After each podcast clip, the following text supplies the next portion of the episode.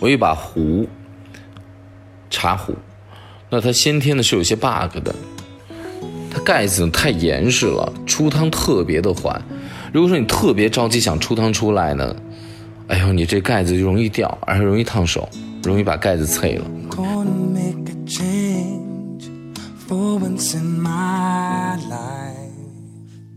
我觉得这个做壶的师傅啊，一定是特别严丝合缝、特别认真的一个强迫症。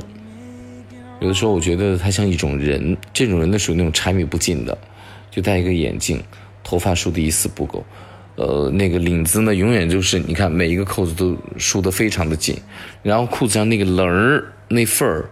都压得严丝合缝，恨不得走路的时候每一步的宽窄距离都一样，走路的节奏也都一样。在工作当中也从来不会出任何的差错，话也不多，但总觉得这个人比较难交往。他少言寡语，他非常严谨，他非常难搞啊！总是有这样的人会出现在我们的生活当中啊。其实呢，我也是这样的人，一定程度上，所以说我几十年来，我觉得我活该单身。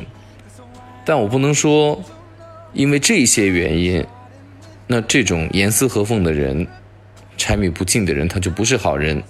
我也不能因为这把壶它太严丝合缝、出水慢，我就说这把壶你不是好壶。那我今天呢泡的是丁酉年的义乌茶，义乌呢是这个整个云南的普洱茶茶山当中。比较有名的了啊，那目前我知道最贵的茶好像基本上就出在那儿的冰岛寨嘛，呃，特别贵啊，就几十万包了一棵树，那已经完全超出了本身一个叶子应该承担的价值。但是没办法，因为供不应求嘛，物以稀为贵。那义乌茶呢，它本身就是以柔美为特点的，尤其是喝新茶的时候，你喝老茶，茶气会逐渐的变强，然后那种。带一些焦糖质感的冰糖水的感觉会起来，久久不会散去，给你的味蕾和你的整个多巴胺的分泌、精神世界提高了，提供了一个非常好的想象空间，特别好啊！那我在喝前年的二零一七年的义乌茶的时候，大概就这么两三年时间嘛，其实它这个时间算尴尬的，不新不老，要么就喝它特别新鲜的茶的这种瓜果。瓜果香气，然后那种单宁的那种带一些柔美，但是同时有苦涩感的，呃，不错。要不然你就喝很老的茶，这就是算是义乌茶不老不新的时候，你喝它的一个硬喝的一个尴尬期。茶呢，的确是好茶，因为我之前检验过的，并且我喝的是落水洞，呃，茶王啊，那年的评金奖的。只是我现在在这个时间喝呢，实际上不是时候。那我用的这样的壶，还有喝这样的茶，包括我这样的人，不合时宜，咋办呢？梵高呢，曾经在自己最无知己的时候，他就说过这样的话：他说，不要把内心的那团微弱的火焰熄灭，直到有人来添柴。其实后来想了一想，这壶呢，你要慢慢找对门子之后，你就能泡出极好的茶。你只要能够。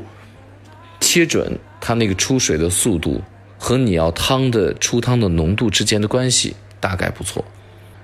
那这茶呢，我想再等一等，再等等时候，它一定是非常好的老茶。那这人呢，严丝合缝的人呢，时间等得了吗？这个就得看着办了。当然了，无论说一个物或者一个人再孤独，我建议都不要给他一次判死刑。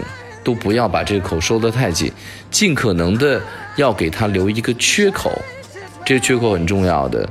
当你那块，当你那个还没有熄灭的火焰还微微在的时候，然后你留一个门缝儿，方便让人看见其中的火苗，没准儿下一个进来的就是你的知己呢。感谢各位收听，我是韩飞，这篇文章写于二零一九年八月二号。